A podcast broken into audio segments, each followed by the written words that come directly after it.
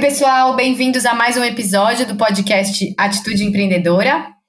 Eu sou a Marcela Burru e quem está aqui comigo hoje para essa entrevista é a Silvia Balieiro. Sil, tudo bem? Oi, Má, tudo bom? Oi, pessoal. O nosso convidado hoje, também já está aqui conosco, é o Gustavo Torres. Tudo bem, Gustavo? Oi, tudo bem? Prazer estar aqui com vocês. Boa. Gustavo, vou te apresentar para quem não, não te conhece. O Gustavo Torres é head de inovação do C6, um banco 100% digital que atende pessoas e empresas. Ele começou a carreira em empresas digitais em 2010, lá no Buscapé, onde foi gerente de mobile. Dali foi para o OLX. E sua primeira experiência no mercado financeiro foi no Banco Original, onde lançou a abertura de contas pelo celular. Em 2017, na TOTUS, ele ajudou a fundar o IDEXO, Instituto Sem Fins Lucrativos de Inovação Aberta. No ano seguinte, entrou para o time do C6. Gustavo é formado em marketing na SPM, com pós-graduação na London School of Marketing. Gustavo, queria começar esse papo é, com você contando para a gente um pouco da sua carreira, né? Inovação é um tema que está super em alta, digital, e você fez toda uma carreira nessas na, empresas digitais. Então, como é que você se tornou um especialista em inovação e se apaixonou por esse tema? Legal, bastante gente pergunta isso, é um, é um tema que está super quente é, hoje em dia, né? Então, para contar um pouquinho da história, como é que, que a minha carreira foi se desenhando, né? Então, lá atrás, quando eu comecei a carreira no mercado digital, é, eu ainda não, não almejava, não sonhava em trabalhar com inovação como a gente trabalha hoje, né? É, então, isso foi se desenhando no decorrer da, da minha carreira. Então, como que começou? É, lá no Buscapé, foi um dos primeiros grandes cases aí de empresa de tecnologia aqui no Brasil, é, a gente cuidava de uma área que fazia novos projetos, como que a gente poderia trazer novas fontes de receita, novos negócios ali para o Buscapé, para o grupo Buscapé, né, que tinha recebido o aporte do grupo Naspers a Naspers é um conglomerado de mídia sul-africano que ficou famoso por seus investimentos em diversas empresas de tecnologia pelo mundo, como as brasileiras Buscapé e e a chinesa Tencent. E estava crescendo e se desenvolvendo como um grupo de, de tecnologia e internet. Né? E aí chegou um determinado momento que dentro de casa é, começou a ter a necessidade de falar, pô, a gente precisa pensar em novas fontes de receita. E aí a gente criou uma frente de novos negócios lá, é, e, a parte de celular, de mobile, que estava chegando também nesse, nesse começo. Então eu fui mais para o lado de mobile, então a gente estava vivendo a transição entre internet e mobile, né, de você levar o tráfego das pessoas da internet desktop para o celular, uh, e aí você tem que começar a fazer uma série de descobertas. Uh, e até então não, não, não se tocava no nome inovação até então. Mas a gente começou ali sim a fazer o que hoje a gente comenta que é inovação. Né? Então, é, ali a gente já começou a sentir um pouco a água. O que eu falo muito que inovação hoje é o que as empresas digitais sempre fizeram para se descobrir é, e criar novos modelos de negócio, novas formas de se resolver problemas conhecidos das pessoas. Né? Então, a gente criou uma série de metodologias, uma série de formas de trabalho para identificar quais seriam as dores dos clientes ao mudar é, do desktop para o celular, a gente começou a entender o comportamento dos clientes, a gente começou a entender como que essas pessoas viveriam num mundo completamente novo. E aí são essas metodologias hoje que a gente fala, então, é, super disseminadas aí nas empresas já, é, tanto de, de, metodologias ágeis, tanto de design thinking é, e assim por diante. Então a gente fez isso lá atrás para passar por essa transição. Uh, e aí eu fui me desenvolvendo nesse, nesse cenário, aonde chegou um determinado momento que a OLX estava passando pelo mesmo processo, e a OLX é do mesmo grupo, né, da Naspers, eu fui para a OLX para fazer essa transição também é, e trabalhar com, com, com essa virada de jogo aí da OLX. Então, eu fui chamado para ir para o Original, é, que estava começando também um projeto super, super diferente, que era o primeiro banco aí querendo ser um banco sem agências, um banco 100% digital, é, e, e, ia enfrentar uma série desses problemas. E aí eu fui para lá, no, tava há dois anos do lançamento, antes do lançamento, então a gente começou a desenvolver alguns projetos, identificar alguns problemas. E um dos grandes desafios lá é, era exatamente da abertura de conta, falar como que eu vou ter um banco 100% digital é, que eu tenha que ter um processo de conta é, que seja analógico, né? Então a gente foi o primeiro banco na época é, como original a fazer a abertura de conta, foi uma quebra de paradigma muito grande, é, o Banco Central participou muito próximo das discussões, e a gente conseguiu lançar ali e ser um, um grande breakthrough, que hoje é um dos grandes é, vetores da, do crescimento dos bancos digitais no mercado hoje, graças a essa abertura de conta. E aí depois a gente fez uma série de outras coisas bacanas é, junto com o Facebook, com o Google e assim por diante. E aí de lá eu fui para é, para TOTOS, onde assumi também uma área de transformação digital e aceleradora de startups, é, que foi o IDEXO, é, onde também a gente desenvolveu um trabalho muito bacana. É, não fiquei muito tempo, que me encontraram lá, o, o, os sócios aqui do banco me convidaram para ser sócio aqui do C6 e vir começar a construir esse projeto do zero e eu já tinha sido picado aí pela mosquinha do mercado financeiro. É, adorei a ideia do projeto, a ideia de participar, é, de ser sócio, de construir esse negócio do zero e estou aqui é, hoje tocando aí essa área de inovação, experiência do, do, do usuário e temos uma aceleradora de startups também. E Gustavo, como fazer, né? Você que é um cara de inovação desde sempre, como fazer para a inovação realmente acontecer né, dentro da empresa? Porque muitas vezes o que a gente ouve é que ela fica restrita a uma área em algumas empresas, né? Exato. Teu segredo para que isso não acontecesse por onde você passou? Então você vê que inovação ela nasce dentro das organizações a partir de uns 5 a 8 anos atrás ela começou a se disseminar dentro de algumas organizações, virou um buzzword e aonde que hoje a, a empresa que não tiver uma área de inovação parece que ela está fadada a não, não evoluir no mercado, né? Então, as pessoas começaram a criar meio que por obrigação áreas de inovação. E aí o que, que acontece? Você coloca um grupo de pessoas responsáveis por, meu, você tem a responsabilidade de pensar diferente dentro da empresa. Automaticamente você pega todo o resto da empresa e fala, vocês não precisam pensar diferente, porque já tem um pessoal ali que pensa diferente. Então isso é um erro é, capital aí para mim do, do, do, processo, do início desse processo de pensar em inovação. É, outra coisa é separar, também saber separar o que, que é inovação do que, que é evolução de produto e do que, que é do que são coisas de iteração de produto que a gente chama. Porque também é, se banalizou um pouco o termo inovação, o que, que é inovar é, versus o que, que você deveria estar fazendo como evolução de produto. Então esse é um outro ponto aí que a gente deve é, se atentar quando está falando de inovação. Então, pegando isso, algumas coisas que a gente viu e os anticorpos da organização, como que você ter o líder, é, né? Então o CEO da empresa é um grande patrocinador do, do mindset de inovação, né? É, que a gente fala muito, então isso é muito importante. Então, olhando isso tudo, é muito do que eu trouxe aqui para o C6, né? O que, que aconteceu? Quando eu fui convidado a vir para cá, o CEO é, foi o cara que, que foi o primeiro que chancelou o negócio, ele que quis fazer isso desde o princípio. Então isso dá uma força muito grande para falar assim, cara, essa organização ela já tem no DNA a vontade de querer fazer inovação.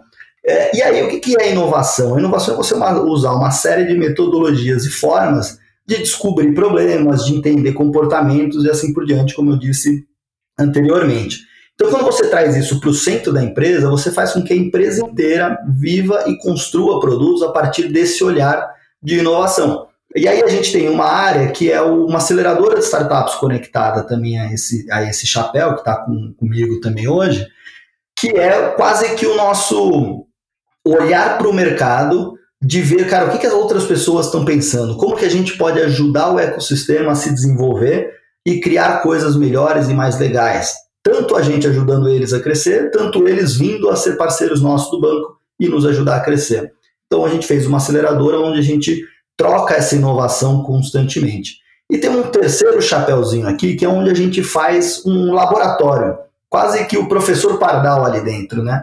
Coisas que a gente sabe que não são prioridades agora, coisas que a gente sabe que são para o futuro, daqui 5, 10 anos, mas a gente já quer começar a testar, a gente tem um grupo de pessoas também que podem nos ajudar e fazer isso aqui, a começar a testar e entender para ver qual vai ser a mudança de comportamento, entender essas coisas daqui para frente. O que, você procura quando você vai identificar esses empreendedores, quais empresas vocês vão acelerar, é, o que, que você procura nas pessoas? O que, que você olha? É, quais características é, te, te, fazem decidir sobre investir, trazer, um, trazer uma empresa, uma pessoa para dentro ou não?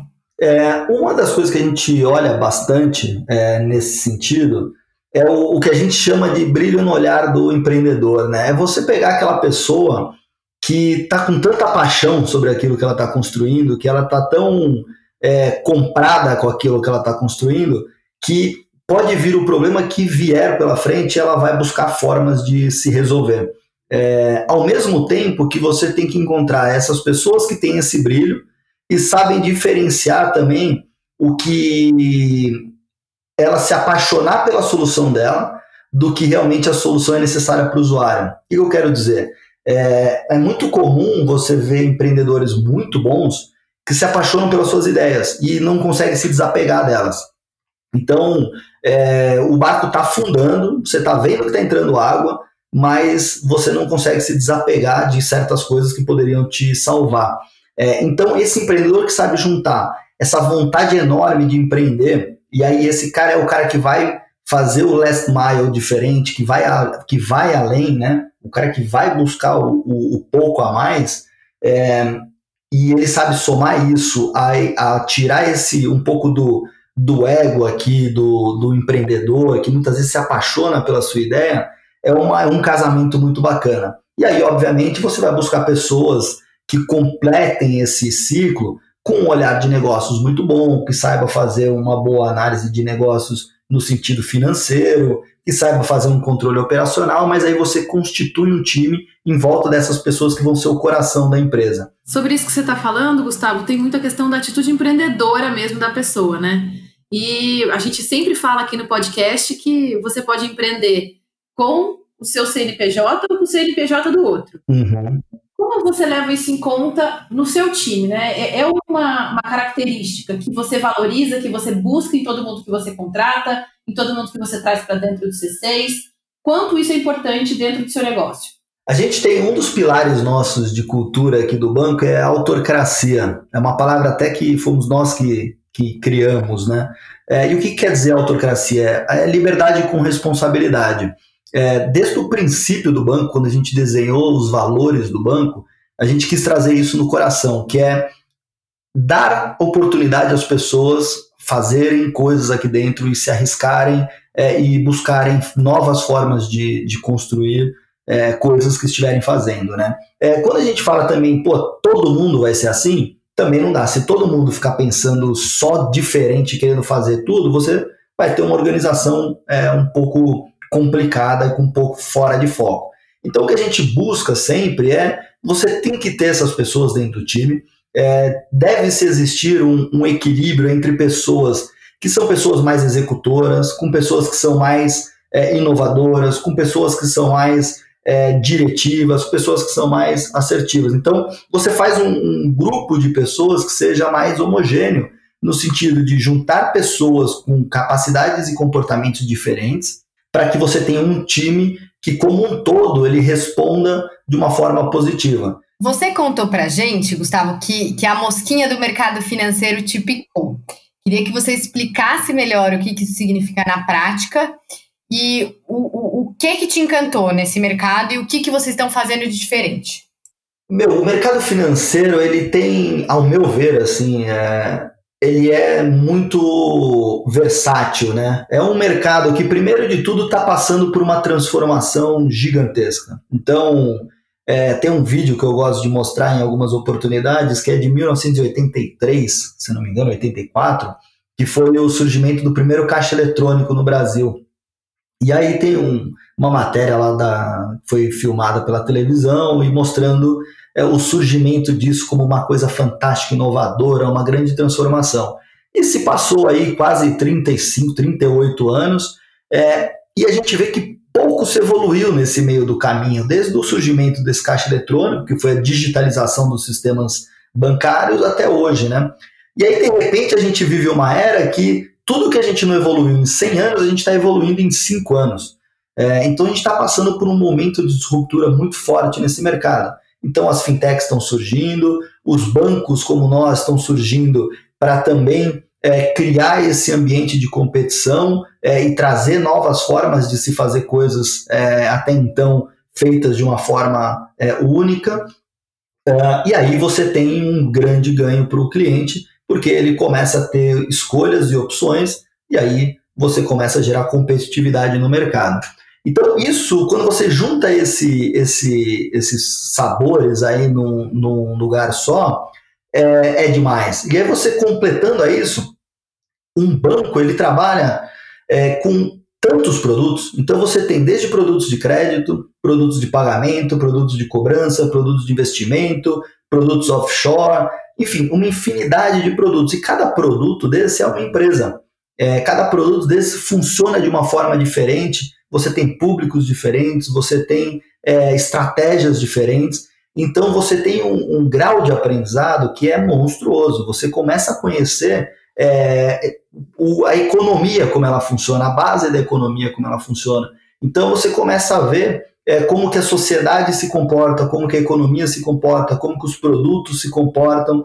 É, então, quando você junta isso tudo, é o que eu mais gosto, assim, é estar tá sempre aprendendo, então, em busca de muito aprendizado, pessoas super inteligentes no mercado. Então, você pega dentro dos bancos, são pessoas extremamente inteligentes, estudadas, capacitadas, é, então você tem oportunidade de, de aprender muito é, e muita oportunidade. O mercado em disrupção é, ele traz muita oportunidade. Então a gente pode testar e, e, buscar muita coisa nova, muita coisa diferente. Conta um pouquinho para a gente disso tudo, Gustavo. Como que são feitos esses testes? Tem alguma coisa bacana que você possa contar de história que aconteceu dentro do C6, de coisa que vocês testaram e não fizeram, ou testaram e deu muito certo? Nós tivemos muita coisa, muitas coisas. Desde o primeiro dia no, no banco, é, eu, eu trabalho com a equipe é, e uma das coisas que a gente preza muito é testar cada funcionalidade, cada coisinha que a gente faz aqui do app, é, a gente testa, né? Então, cada, cada produto que a gente vai desenvolver, a gente traz pessoas para entrevistar, a gente conversa com as pessoas para entender quais são as dores, quais são as oportunidades. Depois que a gente entende isso tudo, a gente leva para as pessoas testarem, então coloca na mão das pessoas é, os protótipos para ver como é que essas pessoas é, interagem e, e, e, conseguem fazer a, a utilização do, do aplicativo. Tem uma coisa que eu gosto muito de falar na parte de experiência do usuário, que o grande propósito da experiência do usuário é você conseguir trazer novos usuários para produtos que até então essas pessoas não conseguiam utilizar. Então, a experiência do usuário tem um, um, objetivo aqui, uma razão de existir muito forte, que é como que eu pego 50% dos brasileiros, às vezes, que é desbancarizado e não consegue usar um app de banco porque não entende, e eu transformo isso numa coisa que vai fazê-los entender melhor e acessar um produto que até então eles não, não tinham conhecimento suficiente para acessar. Então, com base nisso, a gente começou a pesquisar uma série de coisas. E aí a gente já teve uma série de testes de coisas que não funcionaram, desde como você fazer seleção de cartões, como que você vai fazer escolha de produtos, como que você vai escolher é, ativar produtos ou não, vai manter o produto ativado ou não. É, e aí a gente já testou isso de N formas. Foram mais de 4 mil testes que a gente já fez é, com pessoas. Muitos deles não funcionaram, davam errado e coisas assim que a gente falava, isso aqui eu tenho certeza que vai dar certo. A gente colocou um seletor uma vez de cartões que era lindo, lindo, lindo. Você tocava, o cartão abria, fazia um efeito, ia cartão para todo lado. É... E quando a gente foi testar com o usuário, ninguém entendeu absolutamente nada. E a gente fez uma coisa muito mais simples no final, que, que funciona e funciona super bem hoje para os nossos clientes. Então isso é super comum, é o nosso dia a dia, a gente tem essas histórias aí que vão acontecendo todos os dias. E qual que você acredita é, nesse tema de, de inovação e mercado financeiro? Como é que você vê o futuro do dinheiro? A gente vai acabar com, com papel moeda, com, com cartão de crédito no futuro próximo? O que você vislumbra? Olha, acabar com o dinheiro eu acho que vai demorar, mas depende do quanto que você está pensando no futuro. Você está falando aqui 50, 100 anos, provavelmente é, eu acredito que o dinheiro vai acabar. É, falando do Brasil, né, especificamente, eu acho que tem alguns países que estão caminhando super rápido para isso. é, para realmente eliminar o papel moeda. Pensando na nossa realidade, né, no Brasil, 50% dos brasileiros são desbancarizados. É, então isso por si só já atrapalha um pouco na parte de trocar o dinheiro, né, tirando, falando dinheiro em espécie, né, no dinheiro papel. Mas eu acredito que a gente está evoluindo muito. É, tem algumas iniciativas que surgiram que estão tomando muita força é, para ajudar essa migração aí é, do, do papel para o digital. Nós mesmos aqui no C6 lançamos o C6 Kick. Então, desde o do princípio do banco, você consegue fazer transferência para um número de celular. Então, eu posso mandar o dinheiro para o número de celular e você escolhe aonde você vai depositar esse dinheiro é, que você está recebendo. Né? Então, desde o princípio, a gente já nasce assim. É, o Banco Central está com uma iniciativa agora que chama PIX, que é um, uma nova rede de pagamentos instantâneos que eles estão construindo. Então, isso vai facilitar a infraestrutura de conexão entre as empresas do setor financeiro para trocar os, os pagamentos, né? Então, para esse dinheiro circular de uma forma melhor. Então, a gente vai conseguir também se comunicar com uma forma mais eficiente, mais barata, possibilitando acesso de mais players, melhorando é, a competição e assim por diante. É, para um, um, um, olhar mais curto tempo, vamos olhar para os próximos 10 anos, ainda acho que a gente vai estar numa curva aí de mudança muito grande, mas para o futuro mais um pouco mais distante aí, eu acredito que possa vir a diminuir muito ou até sumir o uso do, do papel moeda. Então, para terminar, Gustavo, a gente está perguntando para todos os. A gente estava aqui nos bastidores, né, conversando um pouco sobre isso, e a gente está perguntando uhum. para todas as pessoas é, que a gente entrevistou recentemente aqui para o podcast, como está sendo a pandemia para para você, né, para você como pessoa, Gustavo, como é que afetou sua rotina e o que, que você acredita que, que vai mudar é, para o longo prazo, sabe? Que, que mudanças que a gente viveu nesses meses confinados e que devem alterar uh, o nosso jeito de, de viver. Bom, eu como, como cidadão, eu acho que o impacto foi muito grande na questão de relacionamentos pessoais, né? Eu acho que isso muda muito a forma da gente se relacionar com outras pessoas.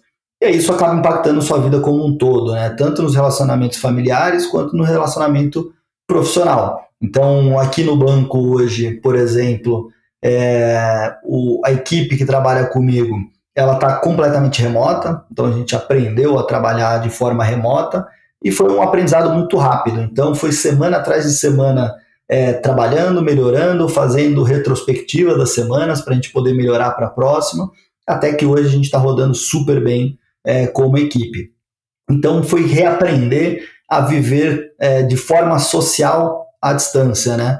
Então como que a gente mantinha as nossas conversas, nossas reuniões, as, as criações de produtos. Então foi legal a primeira vez que a gente fez um processo de descoberta, cada um dentro de salas virtuais, fazendo discussões e depois indo para salas que estavam todo mundo juntos e funcionou, funcionou super bem é, o resultado foi muito bom.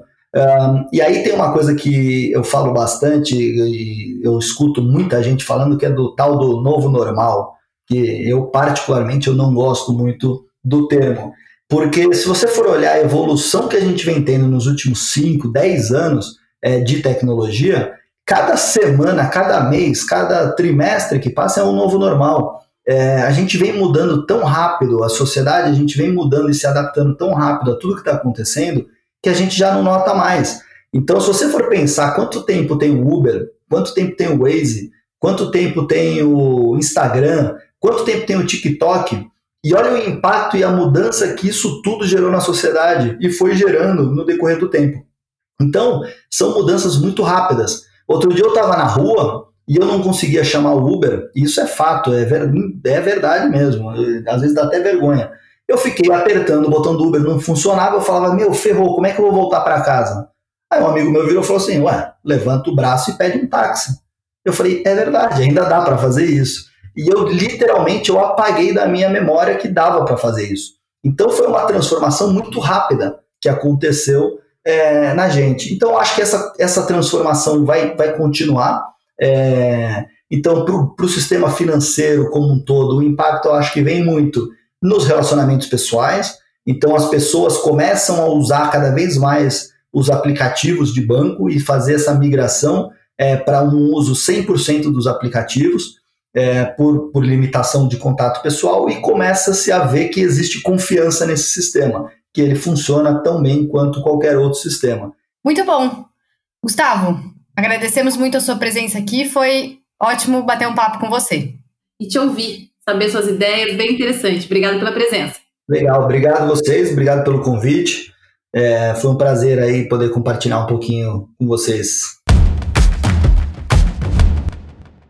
Essa então foi a entrevista com o Gustavo Torres, do C6 Bank. Sil, o que, que você achou? Gostou? Ma, adorei a entrevista. Achei bem interessante várias coisas que o Gustavo falou, especialmente a questão do desapego. Quando ele fala das startups que ele seleciona para chegarem com ele ali no C6, ele falou da, da, do brilho do olhar da, da pessoa que está comandando a startup e também do desapego à paixão, né? De entender quando é o momento de mudar o negócio, de pivotar, de fazer diferente, de se desapegar da primeira paixão pelo negócio para a coisa poder andar e, e, e, ir em frente. E mesmo ali, no processo deles de criação, ele mostrou que existe muito isso, né? Quando ele fala que ele testa os produtos, às vezes, quando ele citou o exemplo do seletor de cartões, por exemplo, que ele disse que era lindo, maravilhoso, eles entenderam dentro da empresa que ia fazer o maior sucesso, ia ser o máximo, e quando eles colocaram para rodar na mão do usuário, não foi o que aconteceu e eles imediatamente decidiram que iam fazer diferente. Então, essa coisa do desapego me chamou bastante atenção no que ele falou. Legal, é, foi interessante mesmo.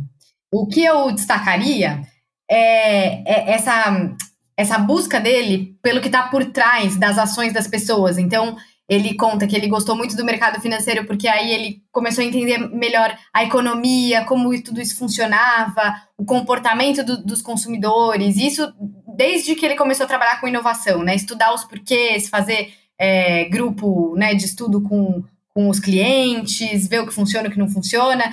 Então, esse, esse trabalho no detalhe, né, de, de olhar o que, que motiva as pessoas, por que, que elas estão comprando, por que, que elas estão usando, isso é super. tem a ver com curiosidade, né? E tem super a ver com a atitude empreendedora essa observação o tempo todo, né? De, de você não, não descansar um só minuto, você está sempre alerta para ver por onde andar, por onde ir e, e, qual o melhor caminho a seguir, né? Super, exatamente.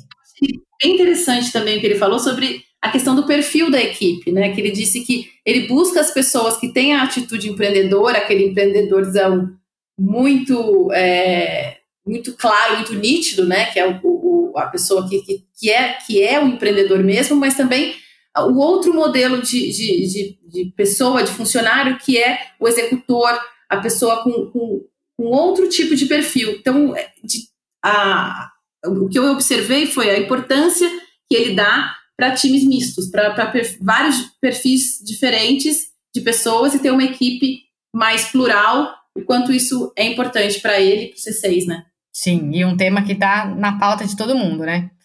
Como dar mais diversidade de pensamento, de origens para a equipe. Exatamente.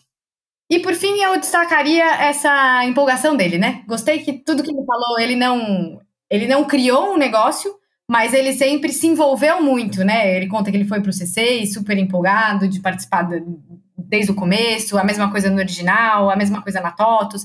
Então ele pegou os projetos, muitos dos projetos que ele se envolveu, ele pegou desde o começo e apesar da ideia não ter sido dele, ele se jogou, né? Então, isso também é, é uma característica bacana.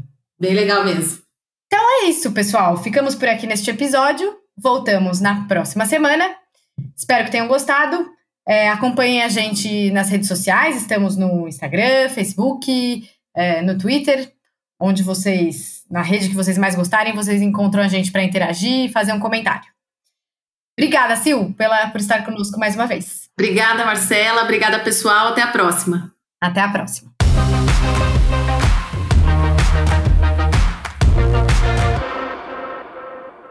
Este podcast é uma produção de Ateliê de Conteúdo e Estúdio Teses. O episódio foi apresentado por Silvia Balieiro e Marcela Burru, com a produção de Ariane Abdala, Júlia Fregonese, Vanessa Nagayoshi, Vitória Pirola, Bruna Galati e Gabriela Lopes.